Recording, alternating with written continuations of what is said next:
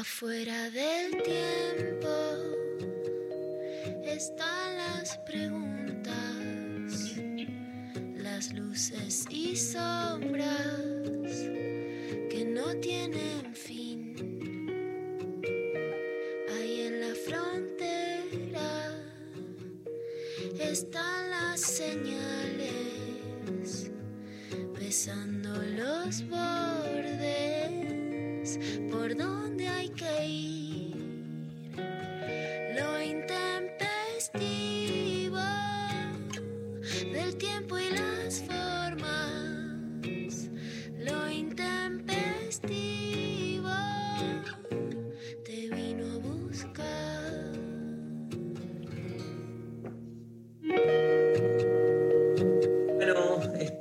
ya llegó la primavera con las flores, el sol.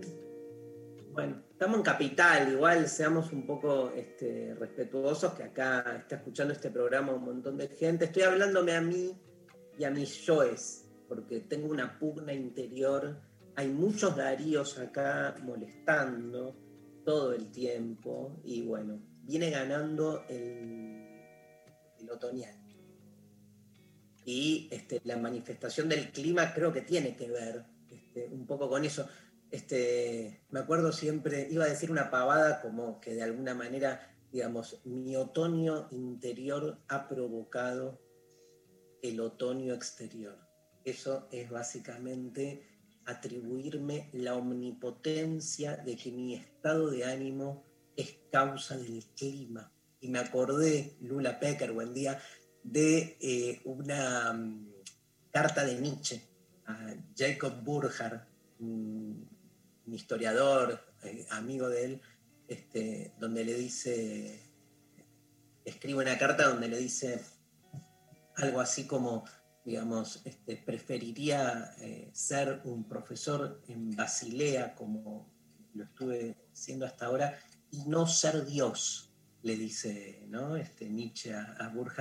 Pero bueno, este, la verdad que no pude no hacerme cargo de tener que crear este mundo. Este, entonces terminé siendo Dios, dice Nietzsche, ¿no? O sea, pero siempre me encantó, alguien se tuvo que hacer cargo de crear este mundo, pero siempre me encantó ese giro de, prefer, hubiera preferido ser un profesor en Basilea, no ser Dios. ¿Sabes qué? Eh, un filósofo italiano que se llama Gianni Battimo eh, escribe un, libro que se llama No ser Dios, ¿no? Este, a partir de esa frase. Y es fascinante porque es como un culto a la finitud, ¿no? Este, este, pero fíjate que, eh, que en Nietzsche es la fatalidad es está invertida. Nosotros queremos ser dioses y vivir toda la vida, y él, que era un dios, este, hubiera preferido ser un profesor en, en, Basilea.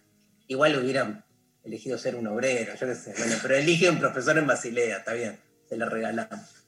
Este, cuánta omnipotencia. Bueno, nada, eso. Empecé con, con, con todo. Bien arriba.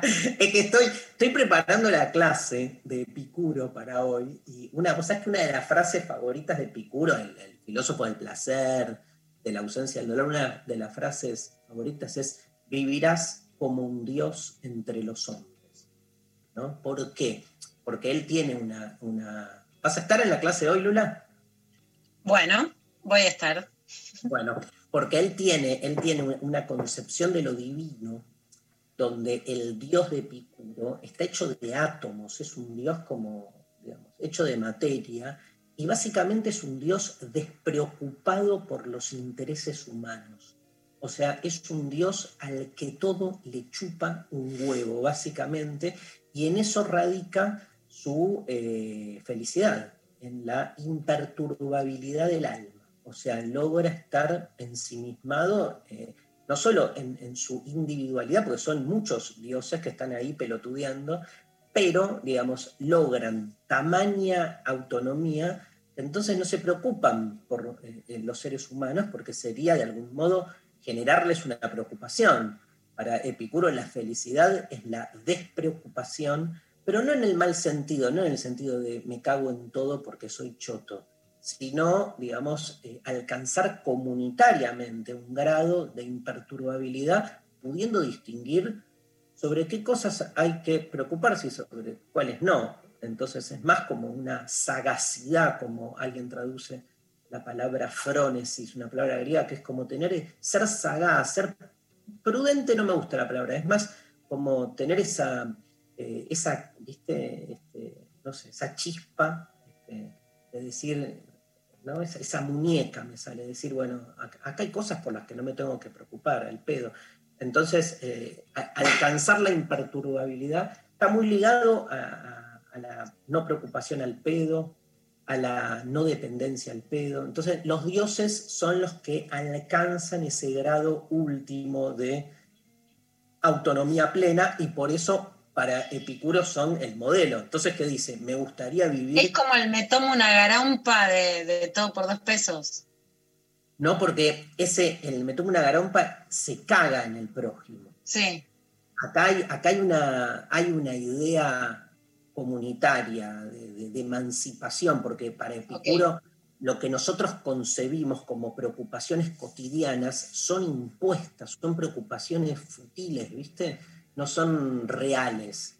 En cambio, me parece que el, de todo por dos pesos es más, este, todo está tan hecho mierda que mejor me evado y me cago en todo.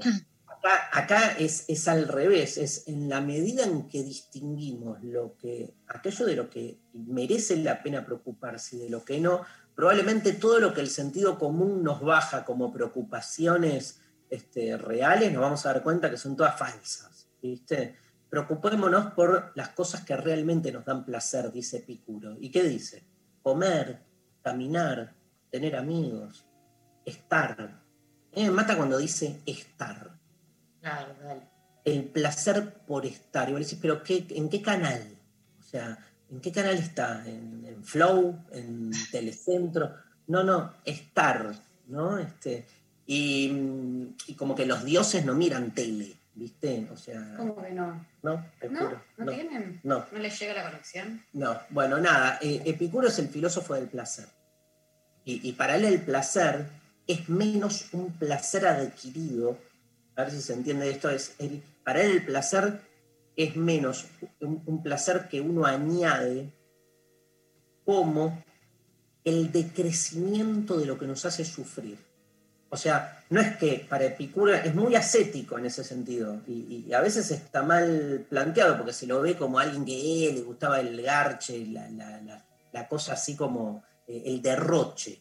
No hay derroche en Epicuro, todo lo contrario, lo que hay es este, una vida ascética, o sea, este, el, placer más, más buscado y el placer que más feliz nos va a hacer, ¿sabes cuál es? La ausencia de dolor.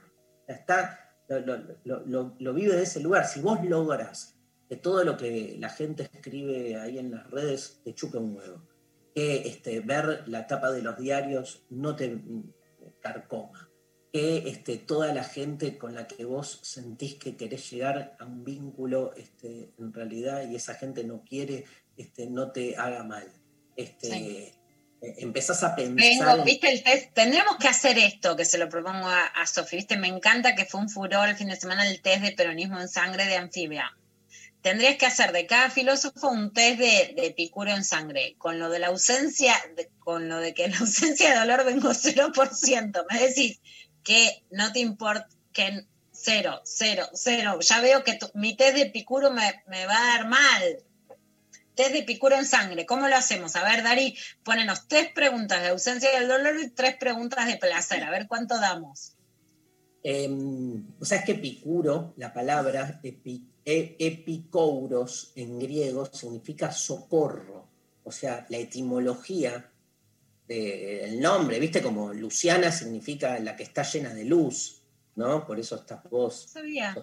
Sos, una chica tan, tan iluminada. ¿sí? Este, iluminada y eterna. Ilumino, no.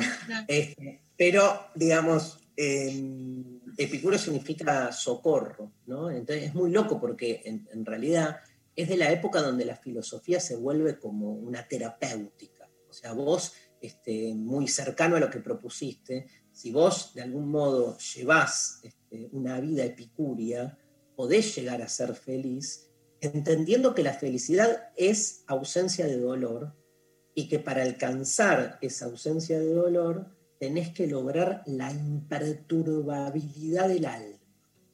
Me gusta igual como desafío, soy todo lo contrario, pero me gusta como meta. soy todo lo contrario, me reperturba el dolor, pero me gusta como meta. Nunca te pregunté algo, Dari. ¿Qué pensás de, bueno, el furor que se armó en un momento con el libro más Platón, menos Prozac, pero de la filosofía en un sentido no terapéutico directo, de que un filósofo te atienda, no pre, post o junto con el psicoanálisis, pero de tomar elementos de la filosofía para un mayor bienestar frente a lo que te duele o te perturba. Yo creo que el, psicoanálisis es muy filosófico, por ejemplo, con lo cual ya de por sí hay filosofía, este, ya se vive la filosofía de modo terapéutico. O sea, cualquiera que hace análisis está de algún modo este, haciendo una filosofía que tiene, digamos, un fuerte impacto en, eso, en la búsqueda de una mayor felicidad. Después anda a definir felicidad del modo que quiera, ¿no? Este, sobre todo porque la felicidad que busca la filosofía tiene más que ver con desmontarse del modo en que el sentido común imprime la idea correcta de felicidad. Eso es lo más power, ¿viste? Entonces, este, por eso, digamos, en general la filosofía se la ve como lo contrario a la autoayuda, porque no son máximas para encajar, sino para desencajar. Son máximas para que este, las fórmulas de felicidad cotidianas este, exploten, ¿viste? Sean, estallen. Ahora, eh, hay en, esa sensación de pérdida, de desarme, empezás a sentir otro tipo de felicidad, más ligada a la libertad, a, ese hecho de estar vivo, ¿viste? Que cuando uno va como cayendo, que el estar vivo viene con dolor, el estar vivo viene con una intensidad que no es la de la vida cotidiana. La vida cotidiana es muy plana, o sea, aplana, este, te deja tranquila, pero te, aplana, por eso es muy, muy este, antidepresiva, ¿no? En el sentido muy, no me sale, muy clona. ¿no? Muy, muy clona es la vida cotidiana.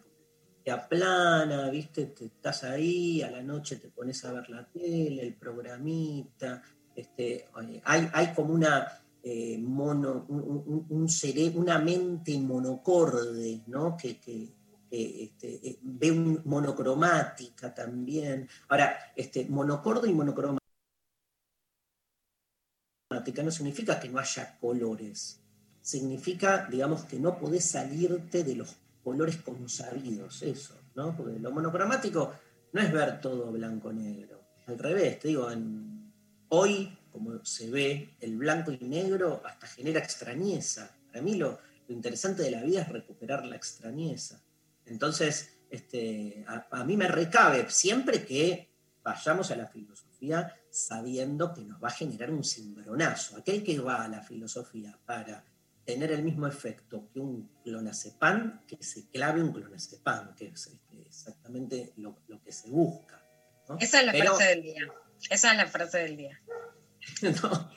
la frase del día es ¿qué te causa placer? Porque como Epicuro es el filósofo del placer, la consigna de hoy tiene que ver con eso porque vamos a sortear entradas para la clase de hoy. Estuve, estuve practicando recién, ¿eh? estuve ¿Ah, haciendo, y sí, estuve haciendo el training para la clase de hoy este, vamos a hablar de todos estos temas a las 20 horas en el CONEX este, y vamos a sortear cuatro entradas. ¿Cuatro entradas? Sí. Ah, bueno. ¿Con qué consigna? ¿Con qué consigna, María Stanrayo? Entonces, ¿qué, ¿qué, te da placer? ¿Qué te genera placer? Nos responden al 11 39 39 88 88, 11 39 39 88 88, arroba el intempestivo en Twitter, en Instagram, en Facebook, participan por todos lados. ¿Va a haber comodín? Siempre hay comodín. Ayer hubo comodín. Este, ¿qué, te causa? Comodín no se negocia, Mari. los derechos no se piden, se toman. El... se retroceden los derechos conquistados. El, el sexo con amorosidad y sin apuro me da placer. Luciana Pecker.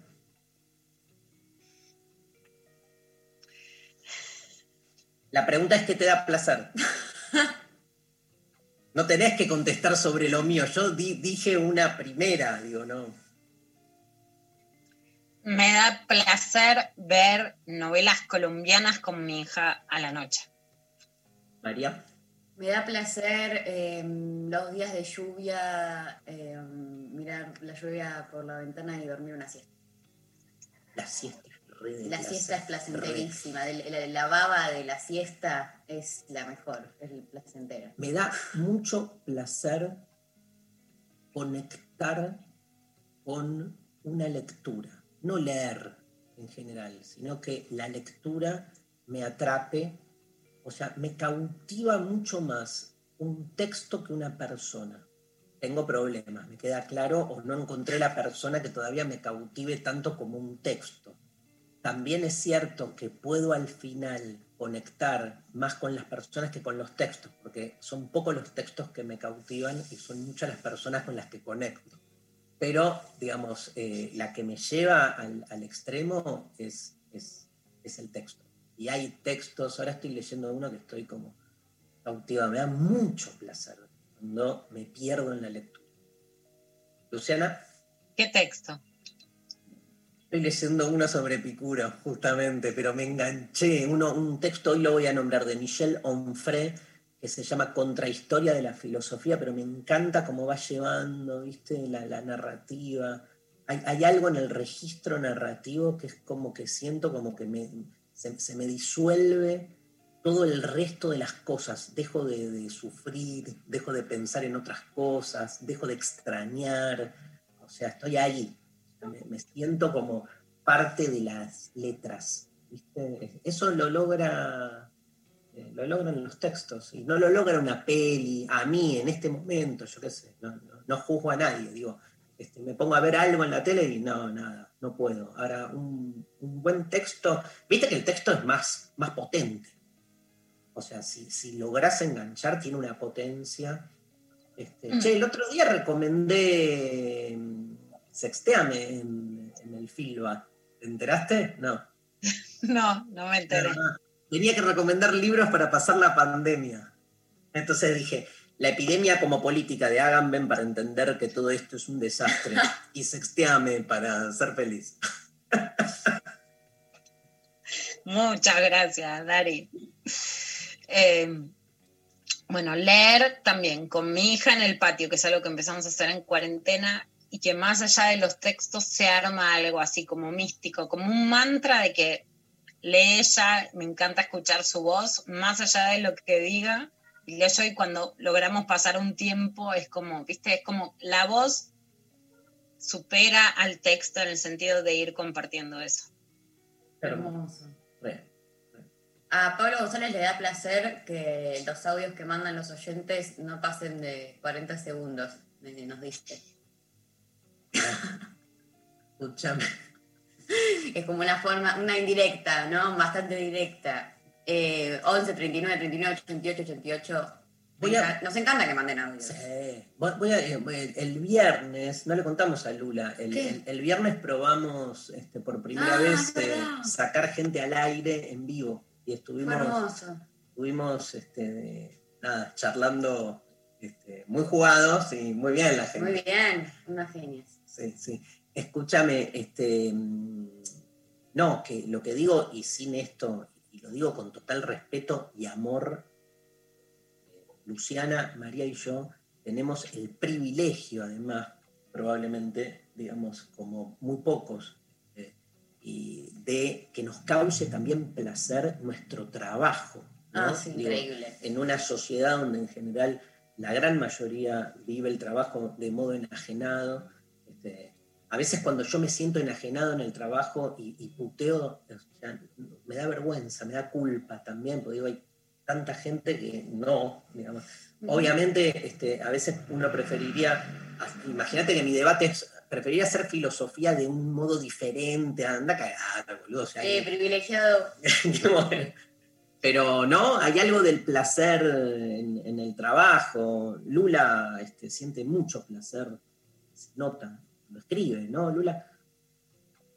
Sí, me encantan todas las, todas las formas de, bueno, del trabajo, la radio, la escritura, etcétera, pero sí, hay algo de estar sola a las 2 de la mañana o a las 3, encontrar algo que dijiste, repetirlo, encontrar ahí que, que sí que me parece un placer sagrado. Bien, nos vamos a la pausa. ¿Alguien quiere decir algo más? Pablo, algo, algo más interesante que el placer que te causan, ¿no? Bien. Este, bueno. Hacer asado le gusta a Pablo. Asado. Y River. Y River. Hacete un asado, loco. Hacete un asado y mostralo por un Zoom. Asado. Claro. Un. Bueno, nos vamos. Primera canción. A ver, vamos con Eurythmics. ¿Te parece como para empezar? Pum para arriba. Eurythmics, there must be an angel and lo intempestivo.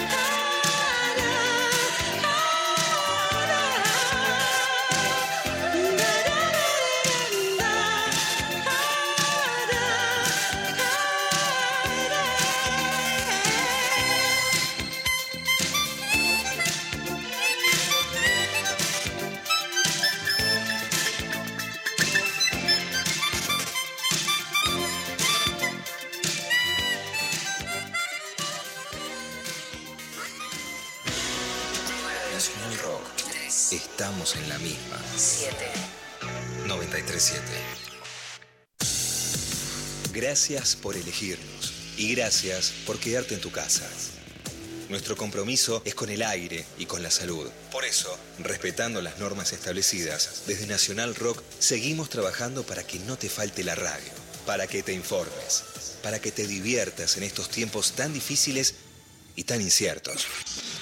Tu compañía es la nuestra. 937 Nacional. Nacional Rock. Hacé la tuya. 937. Seguinos en Facebook, Nacional Rock 937. Hasta las 13, estás escuchando Lo Intempestivo. Con Darío Stanraiver. Luciana Pecker. Y María Stanraiver.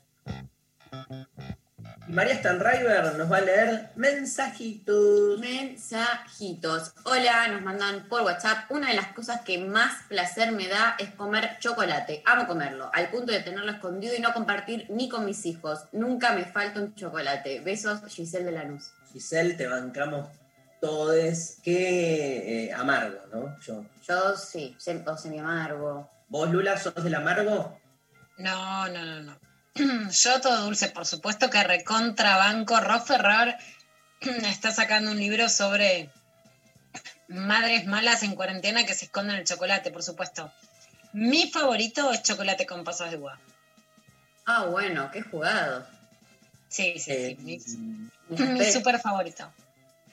Más mensajes. Más mensajes. Eh, buen día, chiques. A mí me causa placer comer. Como buen poquito goloso, derrocho todo lo que tengo en comprar comida y se cura mágicamente todo. ¿Cómo se llama el? No, no No, dijo. ¿Qué opinas de No. la categoría putito goloso? Quiero saber. Que acaba de Me escuchar. fascina, me fascina. Le doy ya mi comodín porque No, golosos. Está bien, todo bien. Administrar generó una, categoría, ¿entendés? De lo que escribí es putito goloso, es un club, ¿entendés? O sea, reivindicamos la bandera, es así. Yo, yo soy terrible putita golosa, terrible. Ahora estoy fanatizada con los alfajores de Lula, que es mi vecina, que la amo. Lo comí el otro día, pero además es como, por ejemplo, me agarro un alfajor, Sí. pero no es que me como el alfajor entero. Lo corto en o sea, es como el tantra de la putita golosa, ¿no? Hermoso. Ay, Hola. soy lenta, lo corto en cuadraditos, empiezo por la puntita. No, es un arte comer ese alfajor. Pero perdón, ¿lo cortaste en cuadraditos y te comes todos los cuadraditos? Sí. No es que Por te comes. supuesto, pero porque me gusta comerlo despacito y como la puntita y sentir el dulce de leche. Es un encuentro erótico con el alfajor. Hermoso. Hola Intempes, me da placer cuando no me dejo llevar por los miedos y los fantasmas y así siento una especie de paz, o sea, en la línea de Epicuro. Total, iba a decir. Epicuro, me copa. Muy epicuria. O sea, Muy epicuresco, sí. Bueno, epicuriano. ahora, el tema es. El tema es. ¿Qué dijo el oyente? Eh, ¿Puedo controlar los fantasmas? Cuando eh, no me dejo llevar por los miedos y los fantasmas y así siento una especie de paz. Bueno, el problema es que el fantasma no, no pide permiso, ¿no? Entonces, yo no sé si, el, el- si es posible dominar los fantasmas. Si es posible estar preparado, ya que, que, que, que máximo, Mm, A ver. estar preparado para que cuando los fantasmas lleguen no te, no te tomen, digamos. Eh, Porque Mm. llegar, llegan, no es que lo manejas Claro. ¿viste? Pero el tema Mira, es... acá me, acá me escribí una frase que me dijo mi psicólogo Sí. que me gustó, que es como, bueno, si viene el fantasma como tipo un exorcismo. Ah, a ver, analízame filosóficamente esta. Dice, ¿Lo lees, Leo, Mari? no ver la pata de elefante. La puse acá. ¿Y podés? Ah, estás chupeteando la cucharita, putito goloso filosófico. Yo te quiero hacer analizar una frase, a ver qué me a ver qué me respondías con tu biblioteca, que me tirabas a la biblioteca y le estás dando a la lengua con la cucharita roja. Y no sabes qué rico café con leche que me acabo de hacer. Igual, te digo, siguiendo el putitismo goloso, es mi cuarto café con leche. Voy a morir porque todavía me falta toda la tarde. O sea, me clavo 10 cafés con leche por día. Está mal, ¿no? Eh, yo estoy preocupada un poco. No. A Luciana y a mí no nos preocupa. A nosotros nos preocupan los temas importantes, ¿viste? La- gente que se muere de hambre en el mundo. Mira lo que te preocupamos, María. Bueno, pero no me preocupo más. Entonces, por vos y por todo lo que te quiero y porque quiero que estés bien. Una persona fácilmente convencible. María Stanriver. Era un acto, era una demostración de amor. Sí, ya sé. Bueno, Lo vivo todos los días. Muy bien, seguimos. Entonces, eh, soy Ale, me da placer preparar el mate como un ritual y descubrir algún libro nuevo de poesía. Bien.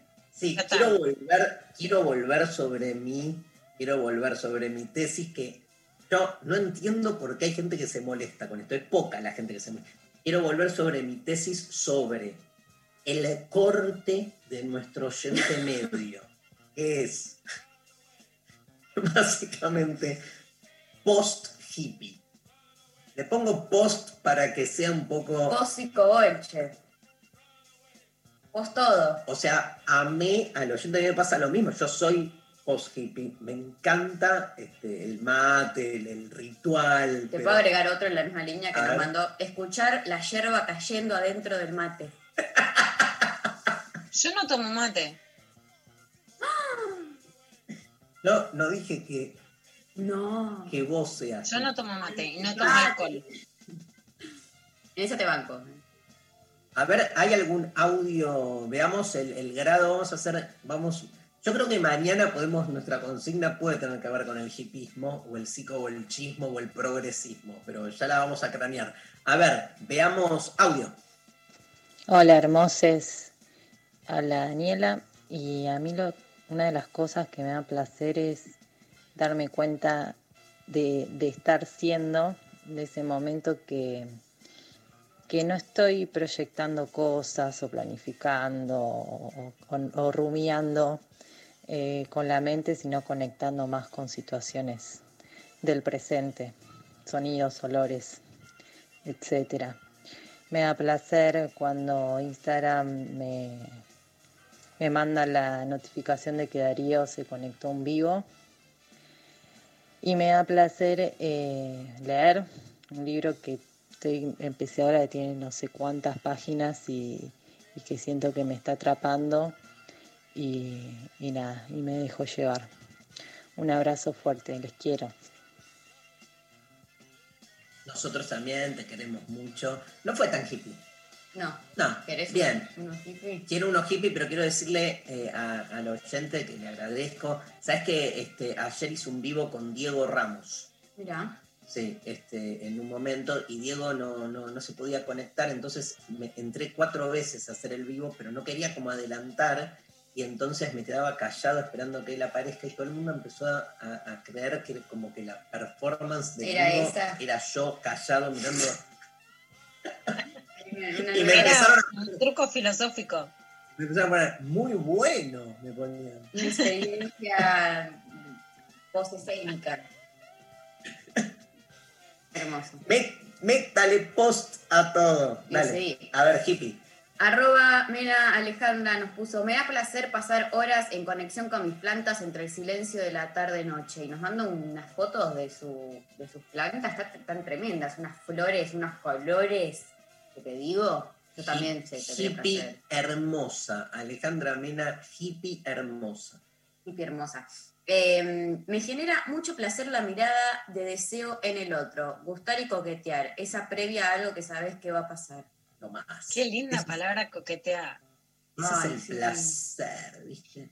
Cuando te das cuenta que el otro te desea.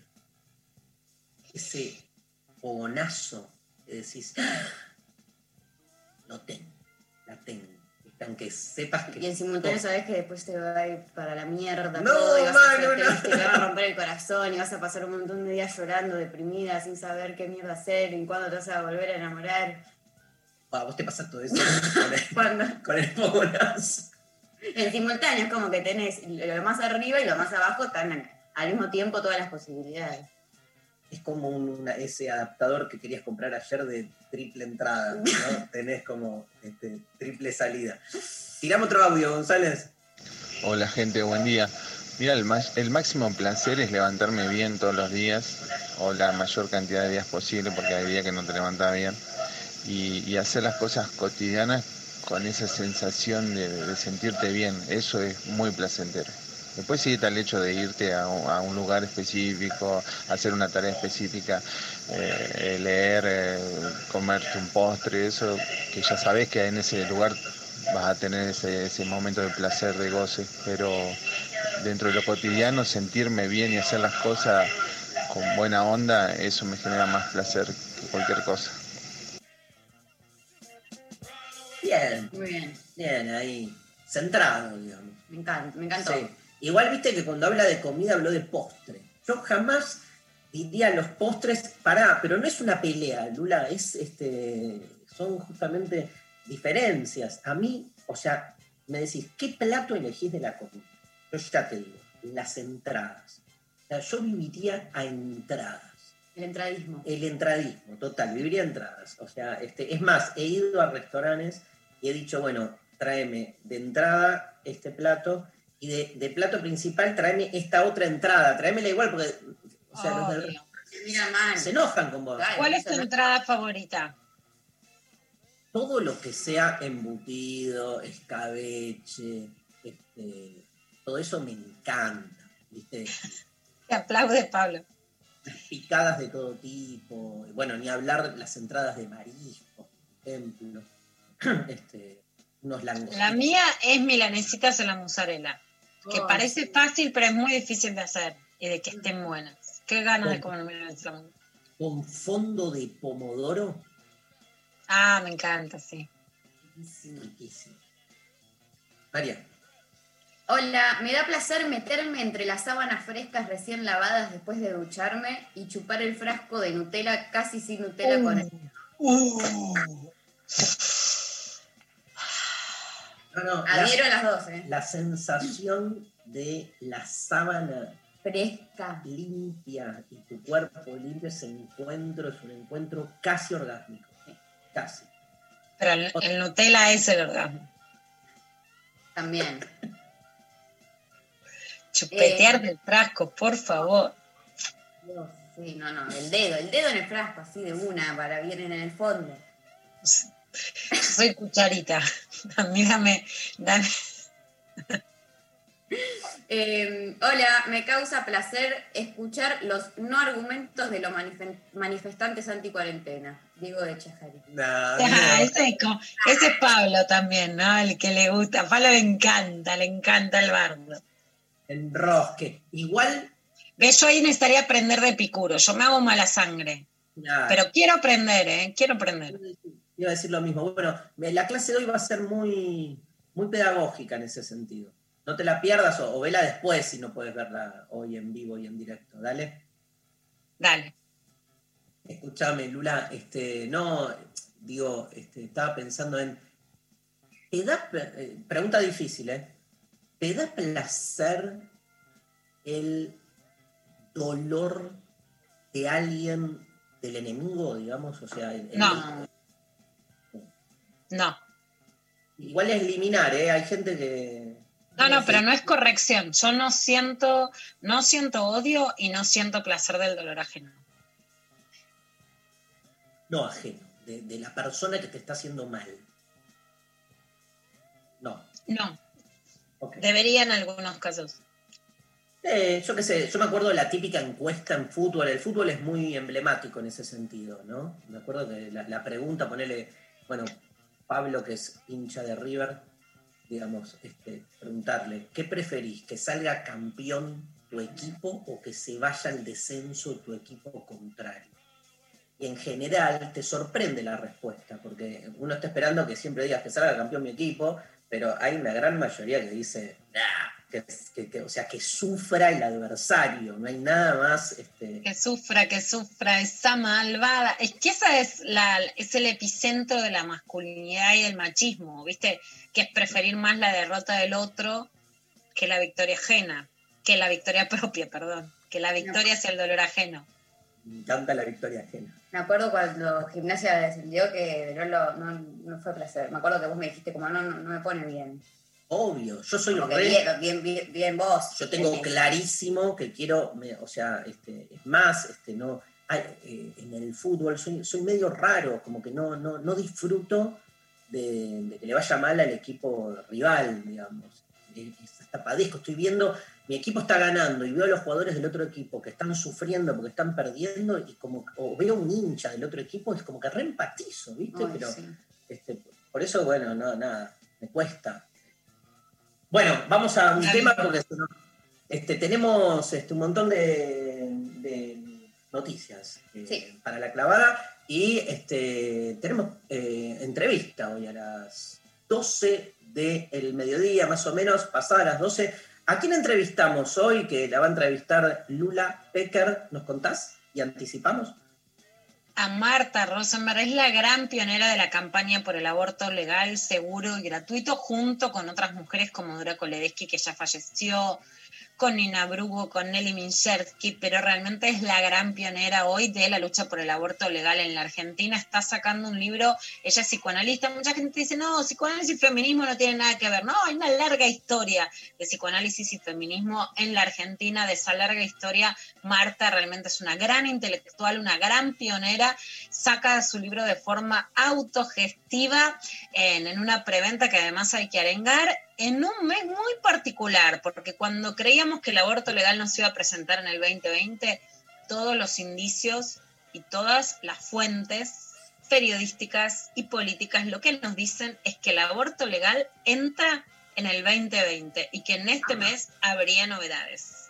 Lo vamos a poder confirmar cuando el proyecto esté en el Congreso de la Nación. Pero a- hoy hay luz verde. Vamos, le vamos a apuntar a, a Marta de todo esto, obvio.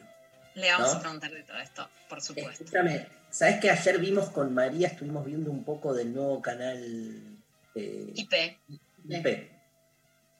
Este, estuvimos viendo justo el momento donde terminaba Gabriel Sued y, y Noel Barral ¿Cómo es? Barral Grera, sí. ¿Barral Gri- Grijera o Griera? Grijera. Noel Ba- Barral Grijera y, y empezaba Diego Iglesias, tiene un programa todas las noches. Este, ay, tienen buena onda, ¿eh? Sí, tienen sí. buena onda, están puliendo, están puliendo. Este, se, Pero- ve, se ve de fondo la Plaza Mafalda, además, que somos todos medio.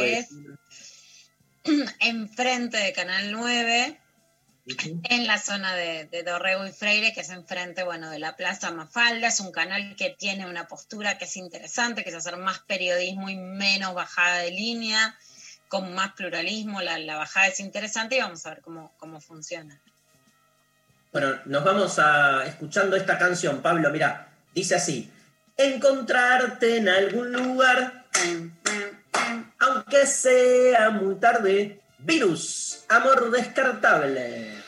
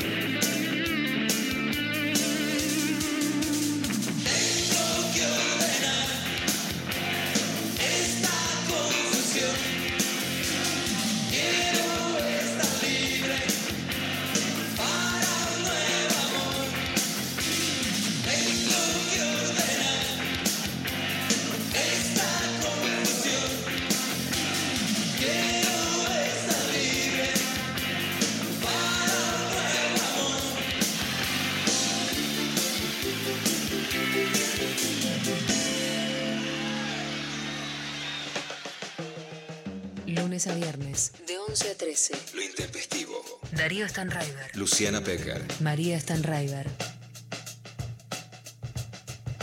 Bien, estamos dando inicios a una nueva clavada de noticias con la grosa de Lula Pecker. Vamos entonces a escuchar a Fernán Quiroz, es el ministro de Salud de la ciudad de Buenos Aires. En principio sí se armó una diferencia entre la comunicación del Ministerio de Salud de la Nación y la de Fernán Quiroz en la Ciudad de Buenos Aires con esta grieta que se armó en este escenario que parecía primero que iba a quedar unido, pero que no lo fue finalmente entre las del Ministerio de Salud de la Nación y el Ministerio de la Ciudad. Fernán Quiroz sí lo que tiene es que te tira algunos tips un poco más claros, eso vamos a para el Día de la Madre, por ejemplo, dijo al aire libre, con tapabocas y a dos metros de distancia, ¿no? Como que es bastante claro en la forma de decir. Habla también sobre la vacuna, que podría estar en marzo y probada entre noviembre y diciembre. Todavía no sabemos cuál de las que están en carrera. Esto es lo que se prevé, pero no es completamente eh, seguro. Y sí hay que.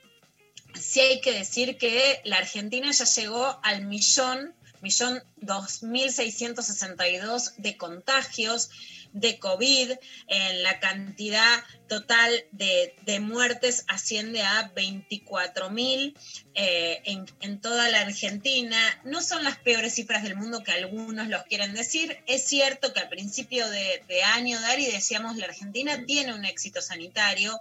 Ese éxito sanitario no son las cifras actuales. Yo creo que se podrían que se podrían haber tenido mejores cifras, más allá de las medidas de la cuarentena o de cuánto se puede sostener una medida así en el funcionamiento de un país, sí que el, digamos, la hostilidad de la oposición y, el, y la virulencia política generó que se desarmen reglas de cuidado que generan un peor escenario del que había y del que se podía prever. Pero esto dice Fernán Quiroz, el ministro de Salud porteño. Lo que el ministro de Salud de la Nación ha estado dialogando es con los fabricantes, con las empresas que están fabricando y produciendo las vacunas. Ellos le han dado cierta garantía que para el mes de marzo eh, en la ciudad de Buenos Aires podría haber alguna cantidad de producción local como para empezar una distribución de, cierto, de cierta magnitud. Así que me parece que esa es una bu buena noticia a los dichos del ministro.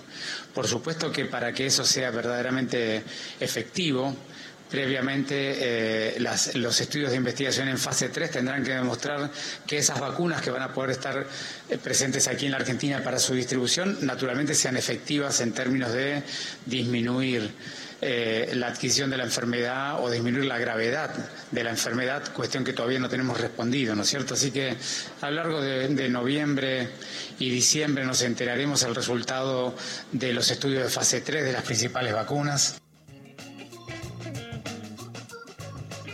Recordemos que la infectóloga Florencia Can, que forma parte de los asesores y las asesoras de Presidencia de la Nación, nos explicó que fase 3 es cuando se prueban humanos en una gran cantidad de gente. Estamos ya terminando octubre, entrando en noviembre y vamos a tener novedades entre noviembre y diciembre de las vacunas. O sea, estamos realmente muy cerquita de la novedad que puede cambiar la era de la pandemia con la vacuna más allá de qué piensen o qué no piensen sobre la cuarentena, los modos de distanciamiento, de aislamiento social, lo que decía antes es que sin ninguna duda la virulencia política en la que entró la Argentina, yo creo que desestabilizó los modos de cuidado, aun cuando se pueda tener opiniones divergentes sobre cuáles pueden ser esos modos de cuidado. Federico Pinedo, que por supuesto fue eh, presidente del Senado, fue presidente por un día, pero tiene una imagen como de un dandy, de un caballero de derecha, de un lord, viste esa imagen como, bueno, de alguien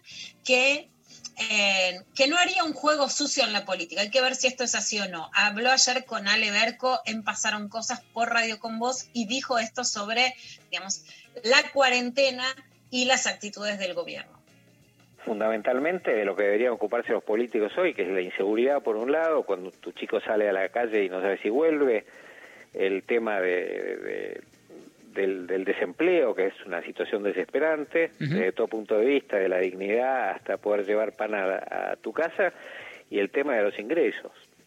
Me parece que eso es la angustia. Entonces, quien le diera más seguridad de, de que va a manejar eso en el futuro mejor que el otro, es el que ganaría la elección Eh, Pero arriesguese, arriesguese. y yo creo que nosotros tendríamos una posibilidad, pero deberíamos reconstruir confianza. Y creo que el gobierno no está generando mucha confianza. Pero no estamos en elecciones, con lo cual es medio peripipito esto. Es medio piripipí, es una frase que por supuesto nos da gracia, pero más allá de es medio piripipí, la oposición está jugando claramente al piripipí de desestabilizar y de jugar al 2023 muy fuertemente, no solamente por lo que dice, sino ataca al gobierno a que no genera confianza de qué o quiénes y pone los temas primordiales.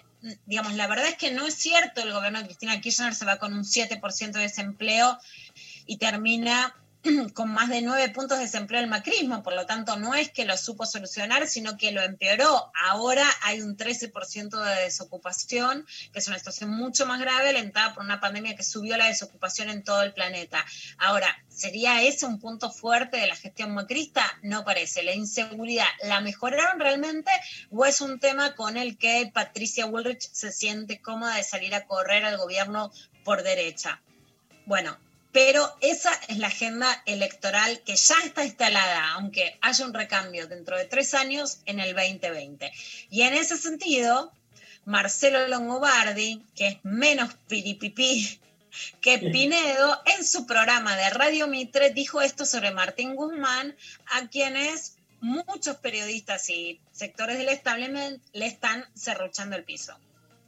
¿Está el presidente Fernández en condiciones políticas, incluso diría yo, intelectuales, para dibujar un contexto político distinto a esta adversidad, como por ejemplo hizo Kirchner en 2003? Para ponerte un ejemplo. No. Entonces, por eso yo digo, guarda que por ahí no hay desenlace, ¿no es cierto? Por ahí hay un proceso. No, está ¿Qué bien. es Lo que pasa es que la realidad existe. Igual la realidad desenlaza. No es un problema de que desenlace en Bueno, la realidad se aju- por supuesto la realidad va a llegar, pero por ahí de otro modo. Los argentinos estamos pensando todo el tiempo, por un problema de experiencia anterior, de que las crisis argentinas se traducen necesariamente en un colapso, ¿no? Y que mañana nos vamos a levantar sí, y vos vamos a decís, tener no, puede ser una agonía, catástrofe. no un colapso. Sí, sí. Pues por ahí no es colapso esta vez, ¿entendés? Sí, sí. Yo, yo lo que estamos- veo es estamos que... claros, lo que estamos claros, estamos todos de acuerdo, es que el presidente de la República acaba de dar la llave del poder económico a un lunático, ¿entendés? Para con las indirectas, Marcelo. Entonces, este, bueno, el presidente de la República empezó mal, digamos, le dio el poder de arreglar un problema dramático, como en la Argentina es el problema del tipo de cambio, este, a una persona que quiere que el problema del tipo de cambio no existe. Y vos fíjate que él lo que plantea es un error, es, él dice, bueno, es un problema de expectativas, es un problema de expectativas y por lo tanto las expectativas se van a corregir. En rigor de la verdad, esto es cierto, pero hay otros problemas eh, eh, que generan ese problema. El tipo se quedó sin reservas. Vos no sabés los rumores que había el fin de semana respecto del estado de las reservas, que yo no voy a repetir, pero no los puedo verificar, ¿no es cierto?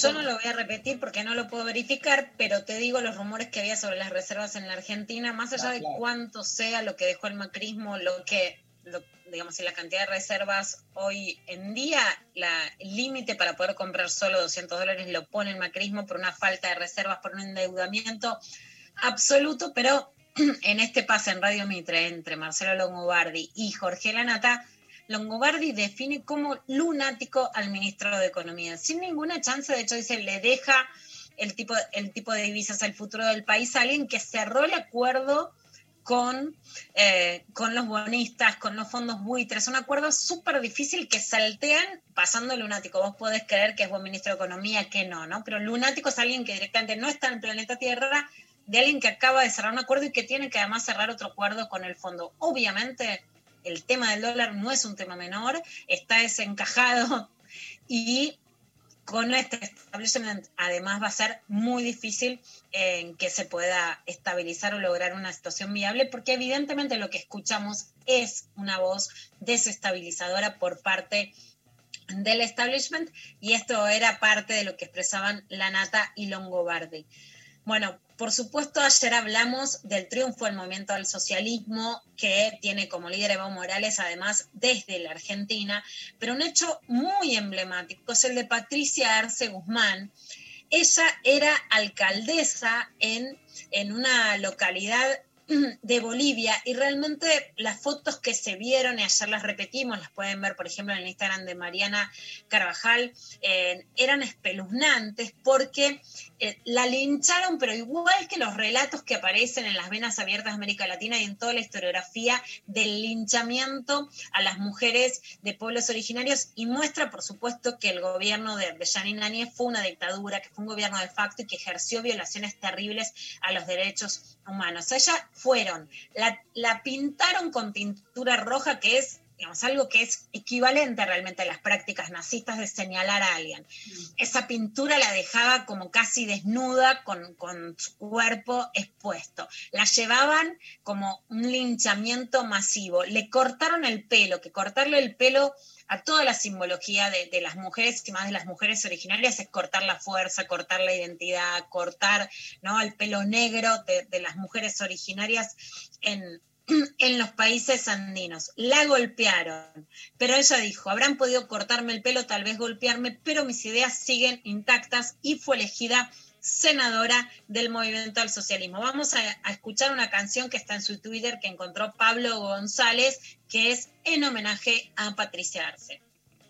Te enfrentaste y no tuviste miedo a la muerte. Tu convicción siempre fue tan firme de patria o muerte. Diste el pecho y resististe a tanta injusticia, pero más bien reafirmaron tu lucha por la vida. Eres mujer muy fuerte, guerrera de agallas valiente, que lo que buscas hoy trabajar por toda la gente porque Bolivia espera un futuro lleno de esperanzas, donde el oriente, occidente y el sur siempre sean uno. Bueno, esta es la canción que fue parte de la campaña electoral de Patricia C. Guzmán. Escucharla ahora, que ella fue electa senadora, ver esa foto en la que fue humillada de esa manera es muy impactante y en este sentido, por supuesto, la mayor violencia política hacia las mujeres es cuando se producen femicidios. El femicidio de Mariel Franco en Brasil, cuando era una concejala de izquierda, lesbiana, y Villera o de las favelas de Río es claramente el femicidio político que, más fuertemente nos puede impactar, pero si hablamos de violencia política, la mayor violencia política que podemos ver palpable es el caso de Patricia Arce Guzmán. En la Argentina, el equipo de ELA, que es el equipo latinoamericano de justicia y género, está instalando el tema de la violencia política que sufre claramente, por ejemplo, Ofelia Fernández en nuestro país y que podemos ver en Patricia Arce Guzmán. Esto nos dice Jimena Cardoso Ramírez sobre la campaña para prevenir y evitar la violencia política hacia las mujeres. En el marco del proyecto Cerrando Brechas, lanzamos desde ELA la campaña Mi lugar es el que elijo, para visibilizar la violencia política contra mujeres, lesbianas, travestis y trans. Según datos previos de ELA, 8 de cada 10 mujeres políticas sufrió violencia de género en algún momento de su carrera política y el ámbito donde más violencia recibían fue en Internet y en las redes sociales. A partir de esto, y para continuar entendiendo más sobre el fenómeno, lo que hicimos fue monitorear las redes sociales de una amplia diversidad de mujeres que fueron candidatas en las elecciones del 2019. Cuantitativamente identificamos y medimos los comentarios con contenido de violencia machista en Twitter y por otro lado también realizamos un análisis cualitativo en Facebook e Instagram. El análisis integral de los resultados estadísticos mostró que las agresiones hacia las mujeres candidatas argentinas se distribuye entre un 54% de expresiones discriminatorias, dentro de las cuales un 39% se vincula con roles y mandatos de género, un 34% con el menosprecio a las capacidades y un 27% con alusiones a su cuerpo y a su sexualidad. Por otro lado, un 25% de las agresiones que reciben tienen que ver con acosos, por otro lado un 16% con amenazas y en menor medida, en un 5%, son campañas de desprestigio. Tremendo. Cuando pensamos por qué no llegan las que, las que no llegan, bueno, en gran parte es por la violencia política. La violencia política en la Argentina no es igual a otras partes de Latinoamérica. Pero sí, cuando, por ejemplo, se ataca a Ofelia Fernández, lo que se desalienta es que otras mujeres, que otras pibas tomen el mismo camino de exposición porque el costo es demasiado alto. Entonces, la violencia política es sobre las que la sufren y sobre las que no siguen el mismo camino, se bajan o se desalientan de empezarlo por el aleccionamiento de, de esa violencia política. Gracias. Y por último, Ah, ¿hay una más? Una más que vamos a escuchar a Celina de la Rosa con eh, dos hechos muy graves en Tucumán, que es la muerte de dos niñas a través de femicidios con una inacción estatal además gravísima en Tucumán.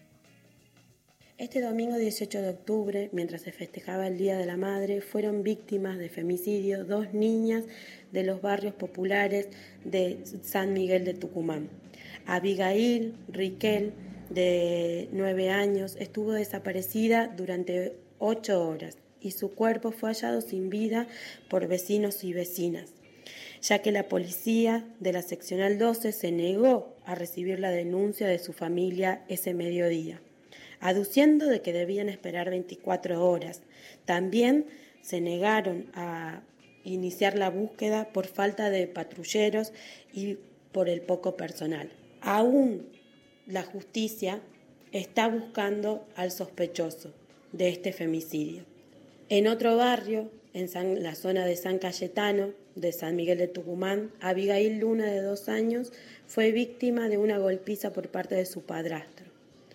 Llegó sin vida al centro de asistencia primaria y recién allí su madre se encontró segura para poder denunciar a su pareja por las violencias que ejercía dentro del hogar.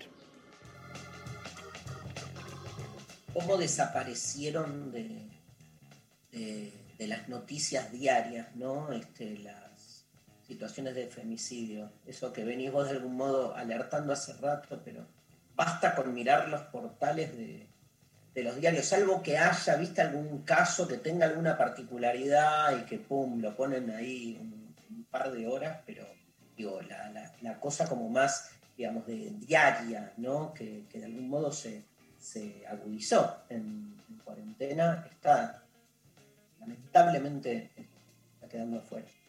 Totalmente. La verdad es que me impacta mucho como en Jujuy, por ejemplo, hubo cinco femicidios muy impactantes, no tuvieron ninguna repercusión nacional. En Tucumán lo leímos a través del comunicado de Ni Una Menos, pero dos muertes de dos niñas que la policía no quiere tomar la denuncia, es algo que no puede hacer la policía, lo hace. Y de otra niña de dos años por parte de su padrastro. Son casos conmovedores y, como decís, Dari, sin ninguna repercusión en los medios nacionales. Eh, gracias, Luciana Pecker. Nos vamos escuchando a Gonzalo Aloras, querido Pablo González. Este, ¿Sabes cómo se llama el- la canción de Gonzalo Aloras? ¿Cómo? Filosofía. Filosofía. Gonzalo Aloras y este, seguimos en lo intempestivo.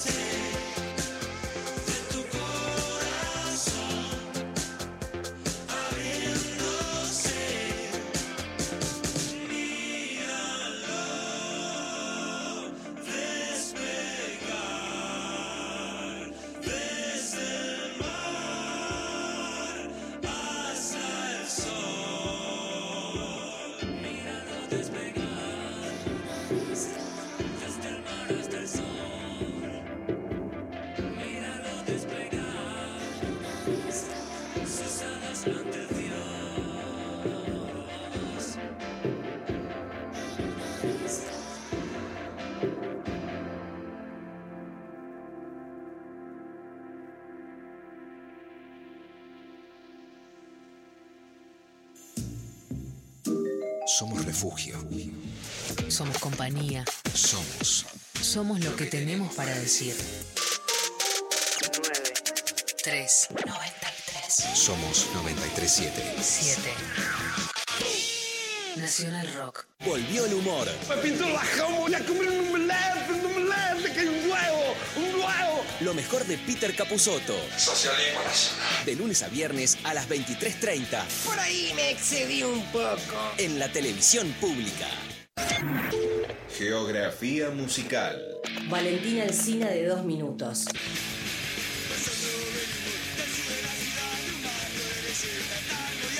Valentina Alcina, de dos minutos, fue grabado en 1994. El tema describe con un preciso lenguaje callejero el barrio industrial de Valentina Alcina y su propia vida, oculta para la mayoría. Los dos minutos, con su punk rock de barrio, muestran un aspecto de Valentina Alcina que ningún mapa podría mostrar. Describen al barrio desde el alma misma del que vive ahí. Zona industrial y obrera, a la que los dos minutos le agregan el fragor juvenil de pibes y pibas de barrio, con la perfección del que realmente ama el lugar.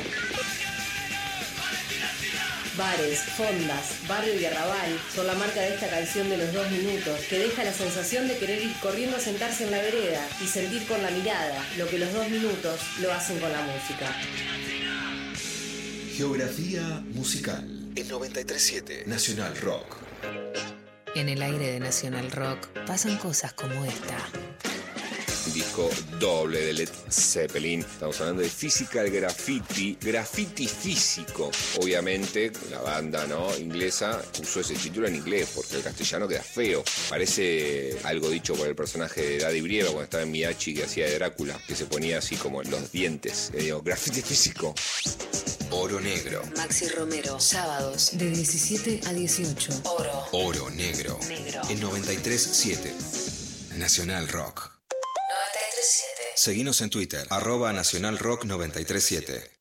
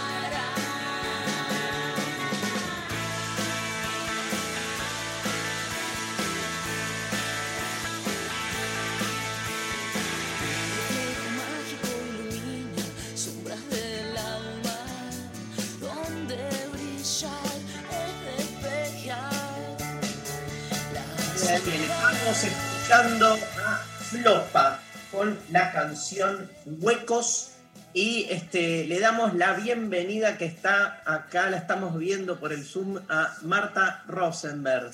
¡Woo! ¡Bravo! ¡Bravo! ¡Bravo! Gracias por invitarme. Este, la verdad es que me da mucho gusto. eh, incluso me da, eh, me da mucho gusto que sean ustedes, Luciana eh, en especial, que me inviten a esta entrevista, que creo que es la, la primera que, que tengo en, en Radio Nacional en esta nueva época. Así que Bueno, muchas gracias.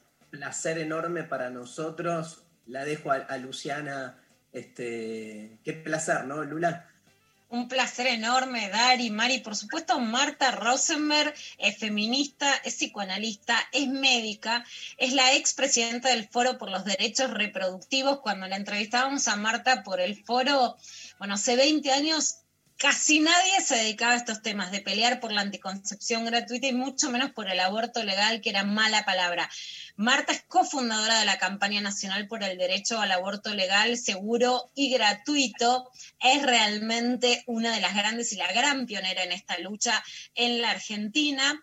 Fue integrante del colectivo editor de dos revistas de la filosofía y de la política interesantísimas que fueron El cielo por asalto y El rodaballo y publicó numerosos artículos. Una noticia que es súper importante para quienes creen que esto es una moda que rompió ahora es que Milena Cacerola está sacando el libro de Marta, que tiene 540 páginas de artículos de toda su vida, que se llama Del aborto y otras interrupciones, mujeres, psicoanálisis y política. Es el libro de Marta Rosenberg, la editorial es Milena Cacerola, la coordinación editorial es de Marina Mariach, la edición es de León Lach, Mariach y de Matías Rec, y el prólogo es de Diana Mafía con un texto en contratapa de Claudia Piñeiro. Así que es, bueno, un equipo increíble eh, para este libro. ¿Qué nos podemos encontrar en este libro, Marta, y con la historia que además tiene eh, tanto la militancia feminista como el psicoanálisis sobre la pelea por el aborto legal en la Argentina?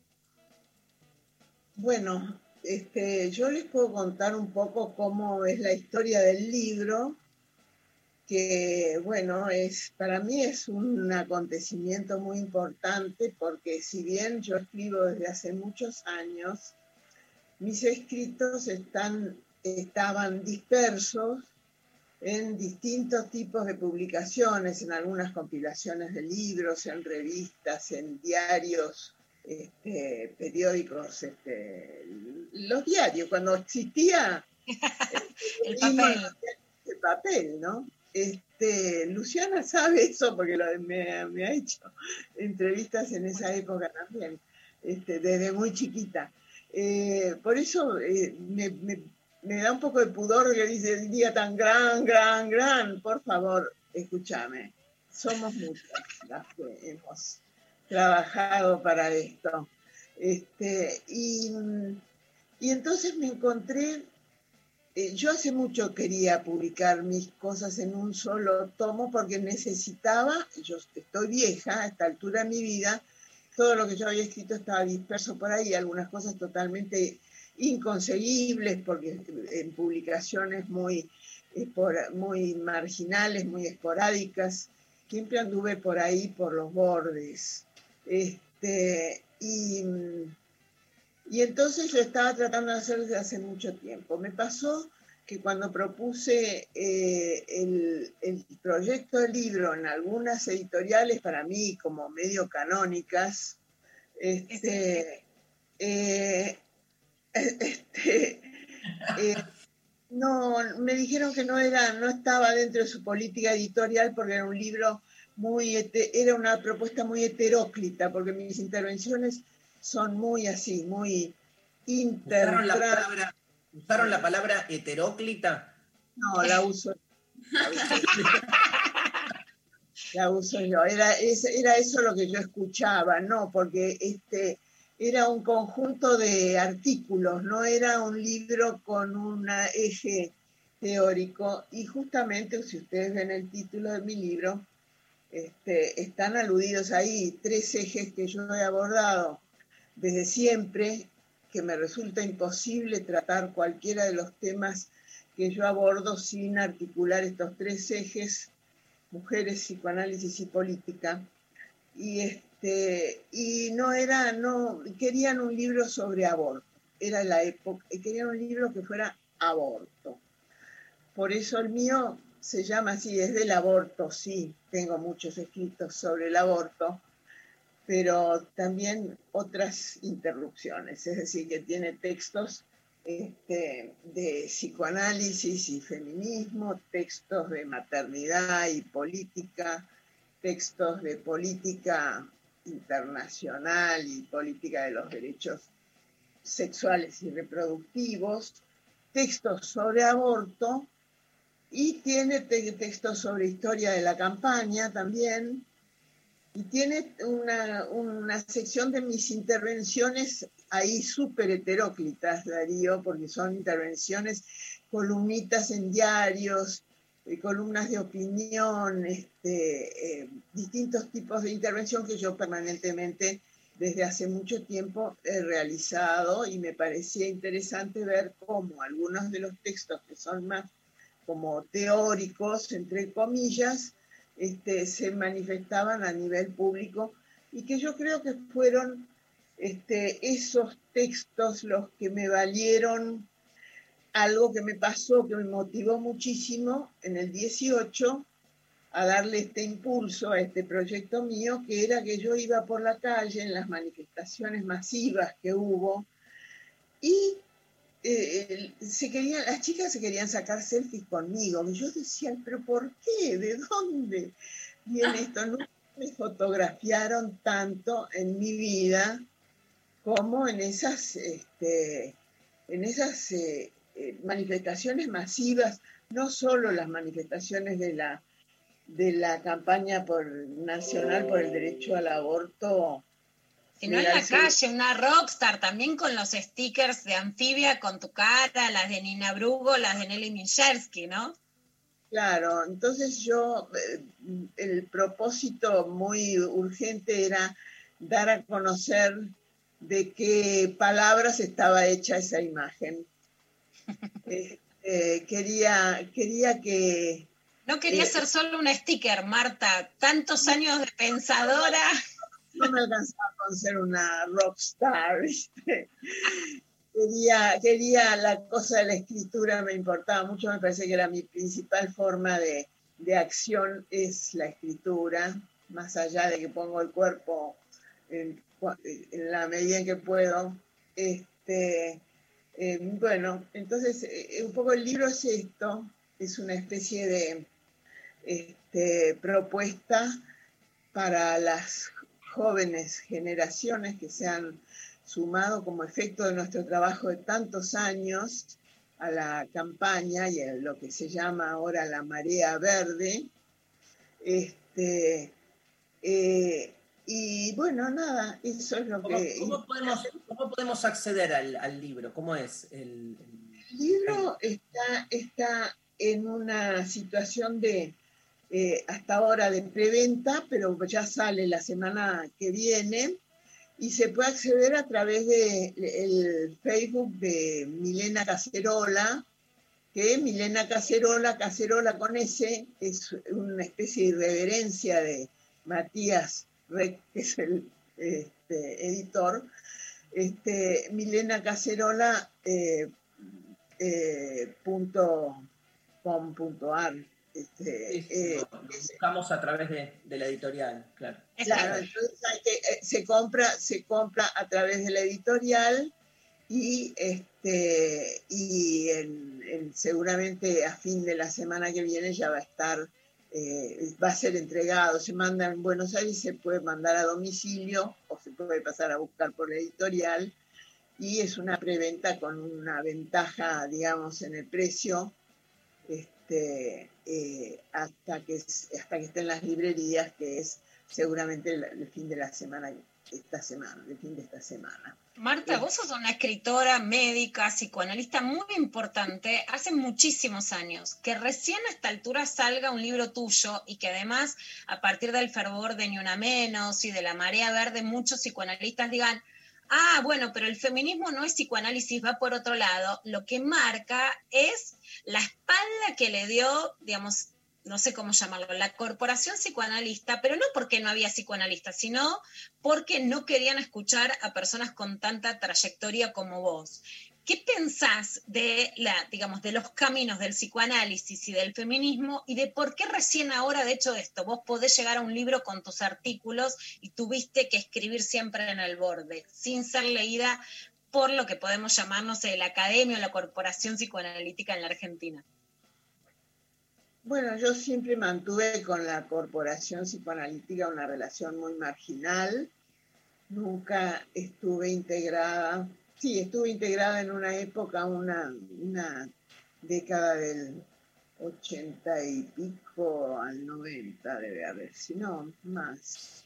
Este, en una asociación psicoanalítica muy pequeña, que era la, Asociación Argentina de Psicoanálisis, este, pero era muy marginal, digamos Este, pero yo siempre tuve una relación en los bordes. En mi formación, cuando yo me recibí hace más de 50 años, este, rápidamente eh, mi postura era una postura crítica relacionada con los este, hechos eh, contrahegemónicos y contraculturales de mayo del 68 y con una crítica de las instituciones muy fuerte.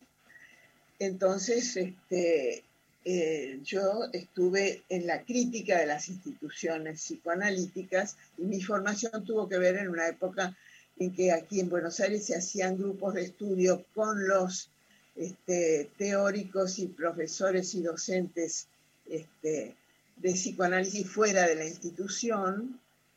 Este, entonces, eh, eso por un lado, por otro lado, eh, siempre también en relación con, este, a partir de los años, eh, no me acuerdo qué año era, 90 puede ser, no, mira, los años me patinan muchísimo a esta altura del son muchos, este, pero siempre estuve en relación con un grupo de estudios que después fue el SEM, que después fue eh, también de ahí surgió el foro de psicoanálisis y género, con quien estuve una relación muy estrecha durante muchos años, este, y tengo una relación muy amistosa y amigable, pero es el foro de psicoanálisis y género.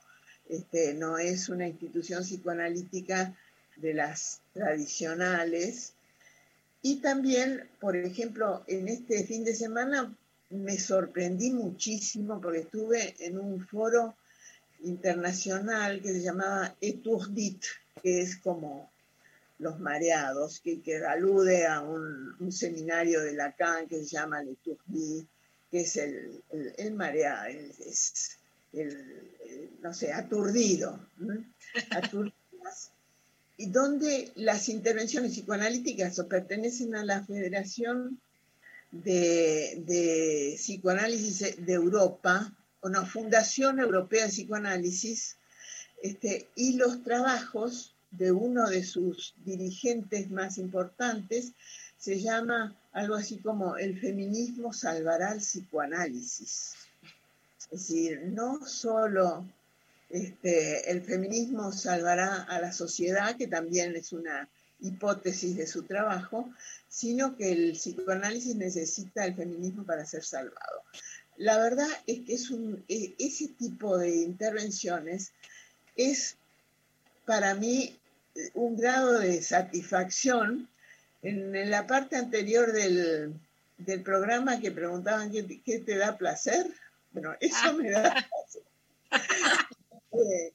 Eh, la reivindicación histórica después de tanto remarla, ¿no, Marta? Que además, déjame decir también que frente a la estructura de decir, bueno, queremos el aborto legal y a, digamos, y algunas lecturas que era todo aborto es bueno, desde hace muchos años que, que te hice tantas entrevistas, muchas cosas que aprendimos, que publicamos de vos, es la necesidad también de pensar el aborto desde lo subjetivo. O sea, por ejemplo, ¿no? alguna de las preguntas que te he hecho. Eh, el trauma en muchos casos tiene que ver con la clandestinidad, pero también con cómo se lo toma la persona, ni ensombrecer el aborto ni ponerlo como una fiesta siempre. Entonces, también cómo fue tu intervención política teniendo en cuenta desde tu formación la subjetividad frente a la que se puede vivir el aborto, que es un gran aporte tuyo a la, militancia desde hace muchos años. Sí, es un aporte que también me ha valido este, muchas... Eh, críticas y censuras, porque realmente mm, yo pienso que un aborto se significa y tiene que ser significado en la biografía, en la historia de cada persona que lo realiza. No es un significado cristalizado como criminalizado, como, como delito, como pecado, como, como, este, eh, como muerte infligida a, un, este, a un organismo vivo más débil como crueldad. Es decir, todas esas significaciones totalmente cristalizadas creo que hay que moverlas y también hay que mover las significaciones acerca de la, la inocuidad del aborto. Un dato para tomar en cuenta de qué manera tiene que ver con la, con la subjetividad de las personas y de qué manera podría entrar el aborto en la biografía, en la historia de cada una. Yo hablo ahí en femenino, aunque para mí, este, eh, desde luego que eh, cualquier persona con capacidad de gestar es sujeto de este eh, derecho y de esta acción, de esta práctica que es absolutamente difundida, transhistórica, es, es una práctica este, común de la vida de las mujeres y las personas con capacidad de gestar. Eh, y creo que es un hito biográfico. Entonces, en la medida en que, la prohibición, el secreto, el estigma, la persecución, este, relegan este acto al secreto, al silencio, a la criminalización, a la estigmatización, este, esto se transforma en un, lugar donde las significaciones personales están totalmente este, em, intervenidas. ¿Cómo? Intervenidas, claro. Intervenidas son, son, son calladas, son silenciadas. A mí me parece muy importante que surjan el hecho político de que surjan las voces de las personas abortantes es muy importante y es lo que le da consistencia a este movimiento que tenemos ahora. Que quiero hacer, te quiero hacer una, pregunta, perdón, Marta, pero me, enganché con lo, esa segunda parte que vos este, marcás, digo, este, lo, que llamaste aquellas personas. Quiero entender el argumento de aquellas personas que se relacionan con el aborto en términos de inocuidad. cuál, es, ¿Cuál es la argumentación ahí? ¿No es para tanto? O sea, ¿no es algo que incide en la biografía de una persona? Este, ¿Cuál sería? Porque aparte es de, son esas argumentaciones de las que más se agarra después la derecha, digamos, el conservadorismo para, para pegar, ¿no? Sí. Bueno, todas las argumentaciones que se, han elaborado en contra de esta criminalización y estigmatización del acto de abortar, que es un acto de ejercicio de la, de la, eh, de la relativa autonomía que tienen las decisiones humanas, este, eh, son hay muchas veces contrarrestadas con argumentos que minimizan la significación del acto del aborto. Entonces hay, durante muchas veces dicen, no, es lo mismo que cortarte las uñas o, este, o hacerte una operación de apéndice, qué sé yo. Este, que por otro lado es como pasan durante mucho tiempo y ahora actualmente muchas, este, muchos abortos que son en realidad ilegales, en, por ejemplo, en las clínicas privadas. Hay montones de, intervenciones, sobre todo antes cuando el aborto era predominantemente quirúrgico, ahora ya no lo es. Este, en las clínicas eran yo, quistes de ovarios o apendicitis o, yo que eran, en realidad eran abortos de gente que podía pagar y tenía acceso a esos servicios. Es decir, que está silenciado, la experiencia del aborto está silenciada, está remitida al secreto, a la vergüenza, al estigma. Y entonces en la medida en que las mujeres lo pueden reivindicar como, como un acto legítimo, que es lo que pretende la legalización del aborto, este, legitimar una práctica que se lleva adelante de todas maneras. Todo el mundo sabe que la, prohibición legal no detiene la práctica, no es eficaz para detener ni la práctica ni sus consecuencias. Entonces, que las voces este, se hayan levantado y que la identidad de una persona, una mujer, yo decía, la identidad de mujer abortante, porque es especialmente este, dirigida hacia la identidad de mujer abortante, que no sea una identidad abyecta, este, que sea incorporada a la escena de la vida social, la vida sexual, la vida, este, eh, el lugar simbólico que tienen las mujeres en la sociedad. Entonces, me parece que es introducir cambios simbólicos muy importantes el hecho de haber construido esta voz, que actualmente es masiva, es multitudinaria, y que yo digo siempre que es del orden de una especie de movimiento tectónico, si es como si hubiera placas, no, no es del orden del, del abismo, sino es del orden de, una, de un desplazamiento que parece como silencioso este, durante mucho tiempo, pero que marca cuáles son las líneas de fuerza y las líneas de relieve que hay en nuestra sociedad, este, que ha asumido en este momento una intensidad y un, un relieve muy importante, tanto como para que el tema del derecho al aborto se convierta en un tema político, en la agenda política de nuestro país desde hace ya bastante tiempo, este, y en este momento... Y Marta, Vamos a, vamos a la agenda política. Por supuesto que en el Congreso sigue el proyecto presentado por la campaña por el aborto legal que puede tratarse, pero se espera la presentación del proyecto del gobierno que ya está diseñado. La campaña por el aborto legal pide que se presente este año y según diversas informaciones periodísticas se podría presentar durante este mes. ¿Qué crees que va a pasar y qué crees que pase con el aborto legal si puede ser tratado en el 2020? Bueno, por un lado me parece importantísimo que se haya expresado el apoyo del presidente tanto en, la etapa preelectoral como postelectoral a la legalización del aborto. Me parece un hecho muy auspicioso que supera lo que pasó en el 18, que fue la puesta en la agenda parlamentaria después de muchos años de haberla impedido el el trabajo parlamentario sobre nuestro proyecto que está en el Congreso desde 2007, nuestros distintos proyectos.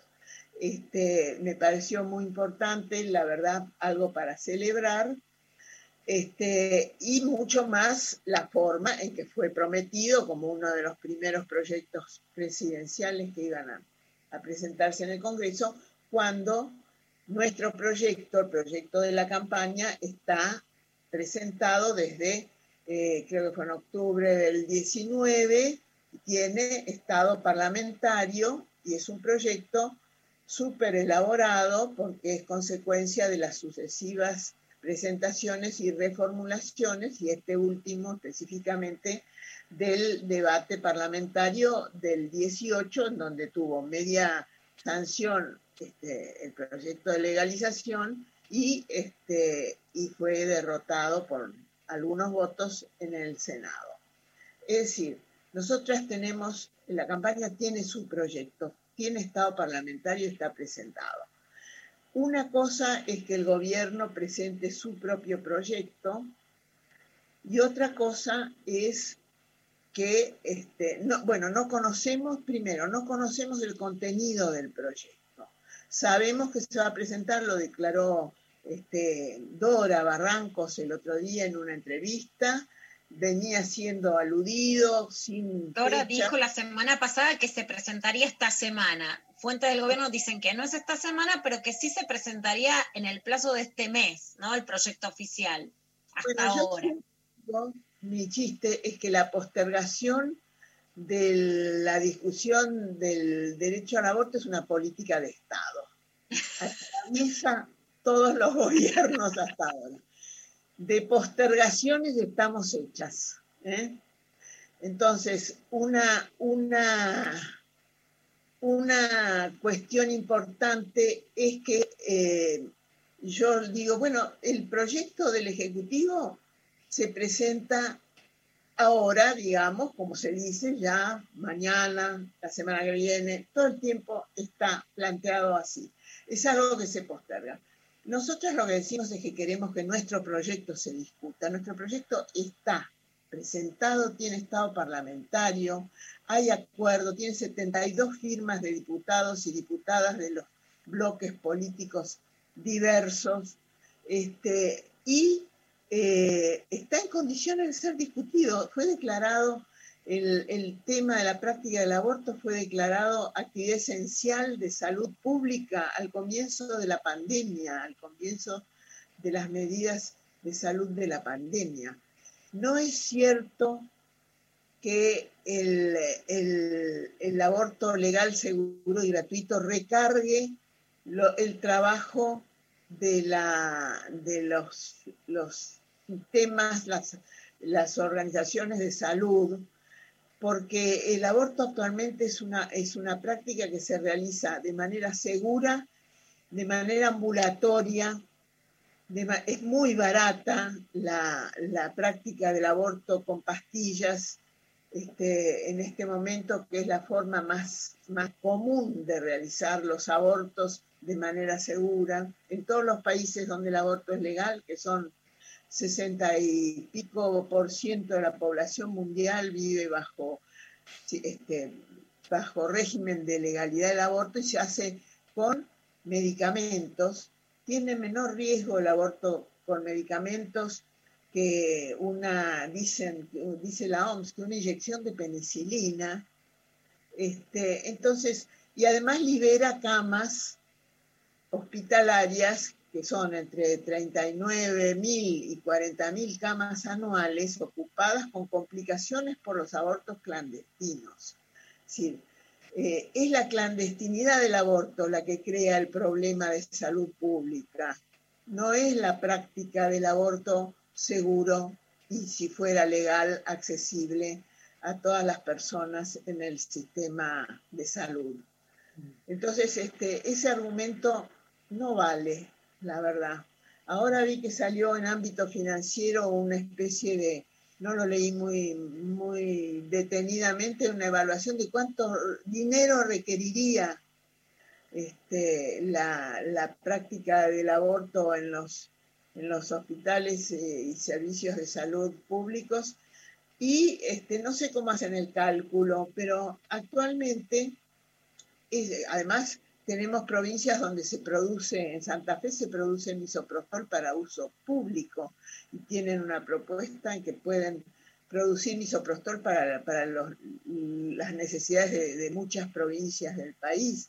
Es decir, hay toda una cuestión acerca de que se usan argumentos de distintos tipos y calañas para impedir esta, esta cuestión, pero no es por cuestiones económicas ni por cuestiones de organización de salud, sino por cuestiones de, la oposición que se hace a este hecho, que es un, un hecho de empoderamiento de las mujeres sobre sus propias vidas, sus proyectos, sus formas de decidir este, sobre su, su cotidianeidad y sobre su deseo, sobre, sobre su capacidad de intervenir en la vida pública regulando este tema que es la, la natalidad, porque eh, la natalidad en un país es un asunto político de primera magnitud, nunca se deja librado a la simple voluntad y autonomía de, los sujetos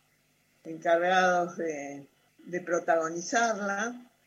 Este, y entonces, bueno, por eso decía antes que es un tema de política, de la agenda política general muy importante.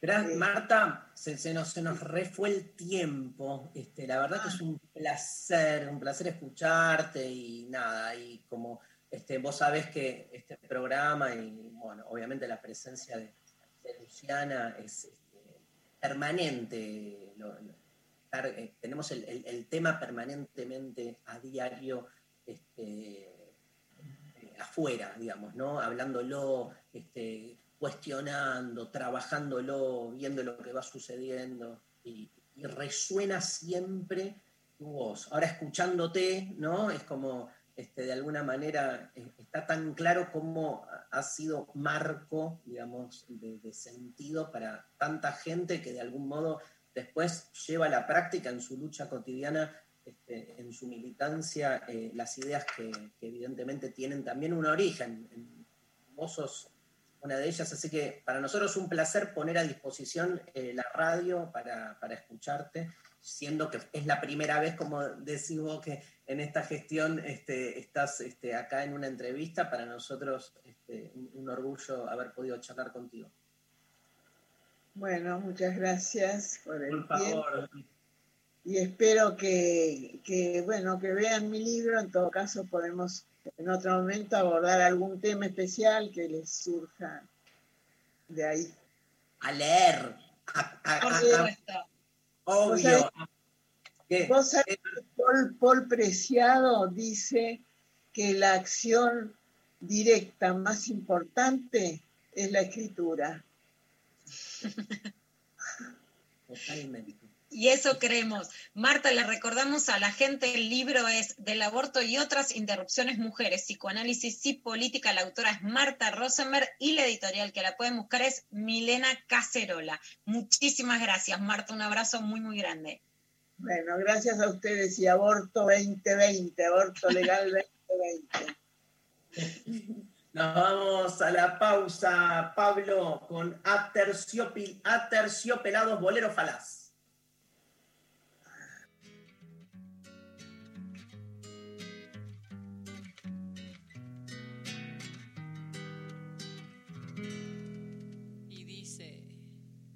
Buscas en mis bolsillos pruebas de otro cariño Pelos en la solapa, esta sonrisa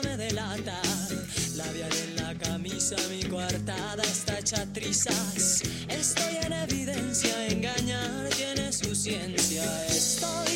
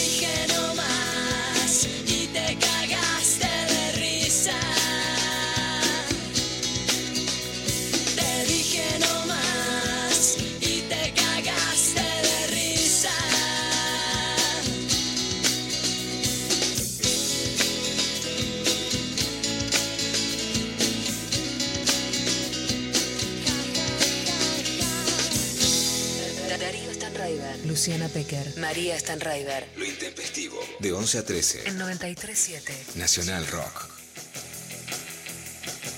Mensajitos, eh, les leo. eh, ah, tenemos un audio que Pablo nos se preparó especialmente. A ver, Buen martes a todo lo intempestivo, martes lluvioso, de Picuro, de clase de Darío. Y bueno, ¿qué me da placer?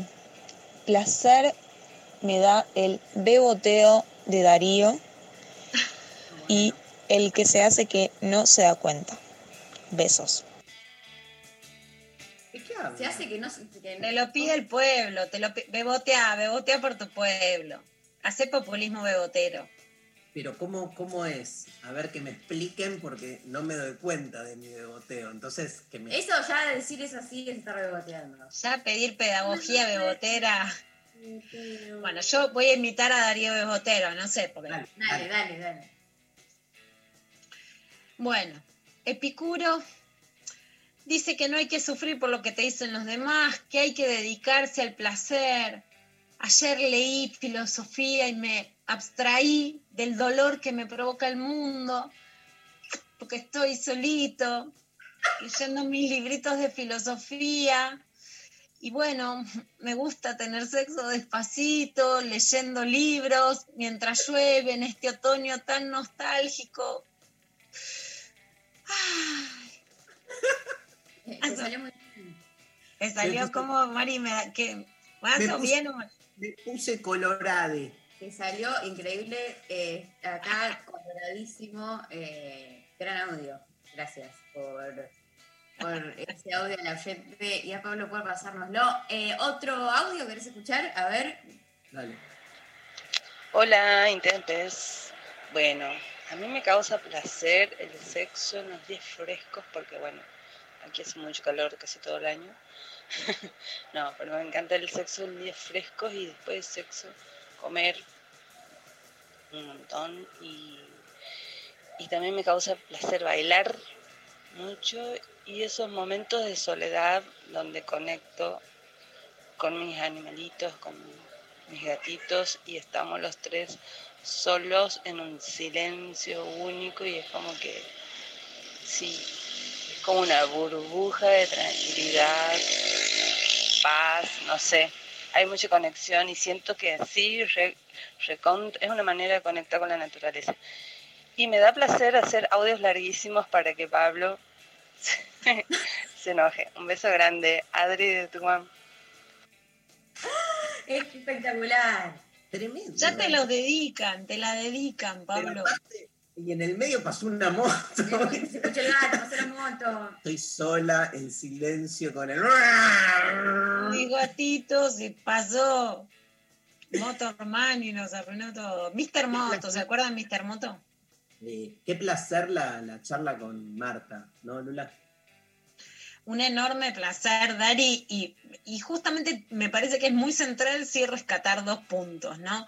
Que las mujeres que fueron pioneras de un psicoanálisis, que ahora de hecho hasta en Francia, ¿no? La cuna de Lacan, retoman como lo que puede salvar al psicoanálisis de la crisis en la que está obviamente por el devenir de la cultura, en la Argentina fue subestimada hasta por las editoriales que clásicamente eh, eh, podían publicar. Y, y publica, por supuesto, de grande, después de una trayectoria de más de 40 años, en una editorial alternativa como es Milena Cacerola. Por otra parte, la vigencia del pedido de aborto 2020, que supuestamente, aunque está el proyecto de la campaña por el aborto legal, seguro y gratuito, en el formato de la letra que le dieron en la oficina de, Bel, de Vilma Ibarra, la secretaria legal y técnica, no se posterga para el 2021 y se presenta este año.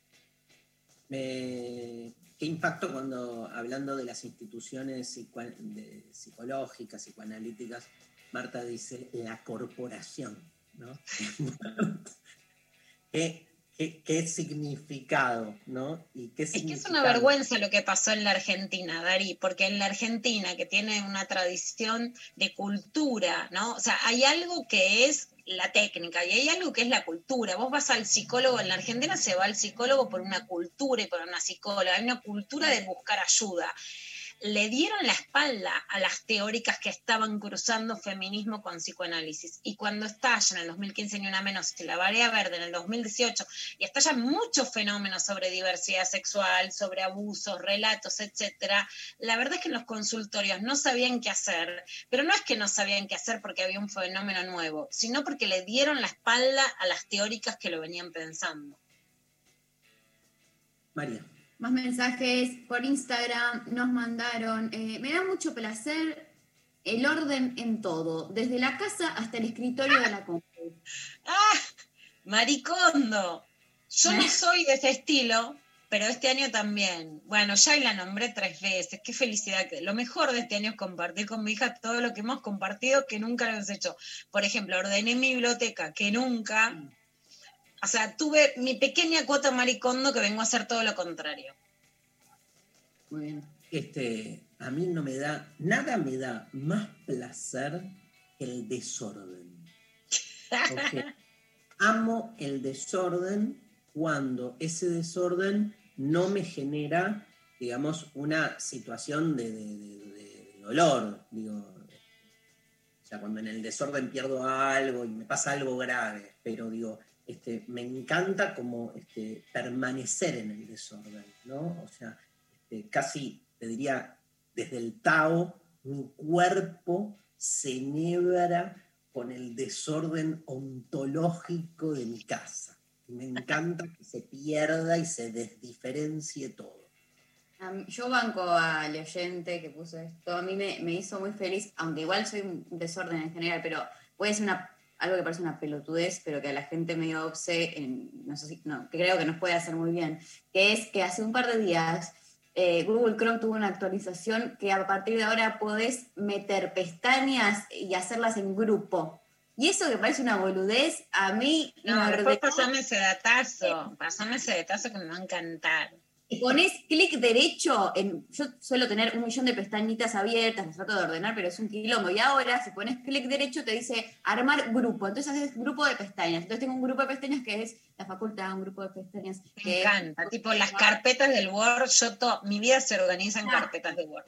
todo lo que sea carpeta, eh, carpetita, subcarpeta, y, y capaz que después no hiciste nada, pero para mí ya organizar las carpetas para después hacer algo es un placer eh, hermoso.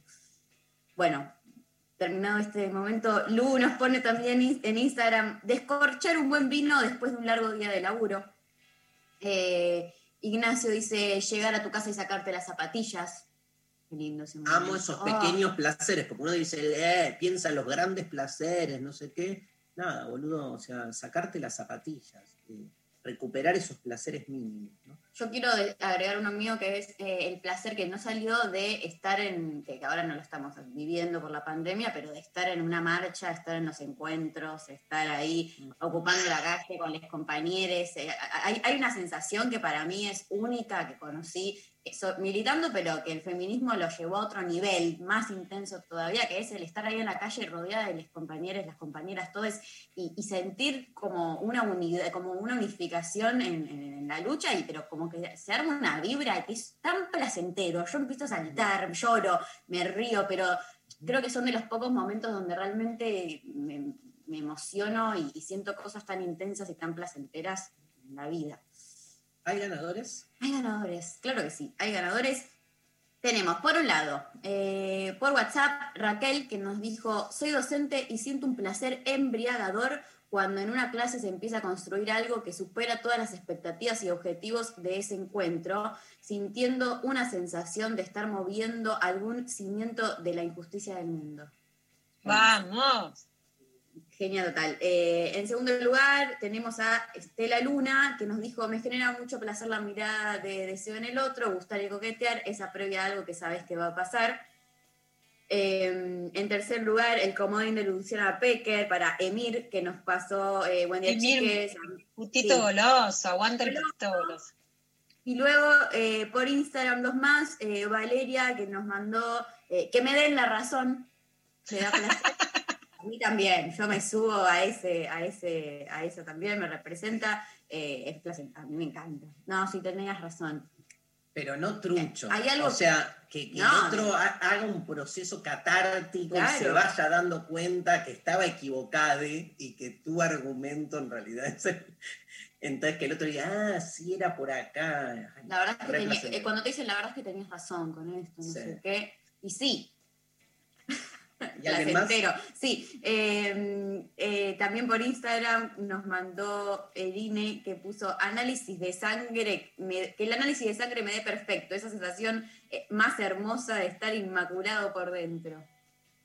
Ah, bueno, hay, hay- hay un placer que tiene que ver con la salud, ¿no? Re. Que es en- obvio. Por eso hay un- una relación directa entre la filosofía y la medicina que vamos a explorar en otro momento. Bueno, se nos fue el programa. Este, gracias eh, Nazarena en la operación técnica, este, mm, Pablo González, Lali Rombolá, Sophie Cornell, Lula, Genia, un placer hacer este programa con vos, este, con María, Stan River, y este, mañana mm, estrenamos micrófono, que acaba de llegar, ¿eh? Vamos. Hay micrófono nuevo. Nos vamos con la portuaria, ¿te parece, querido Pablo? En vivo, la portuaria dedicado a Lula Pecker, Selva.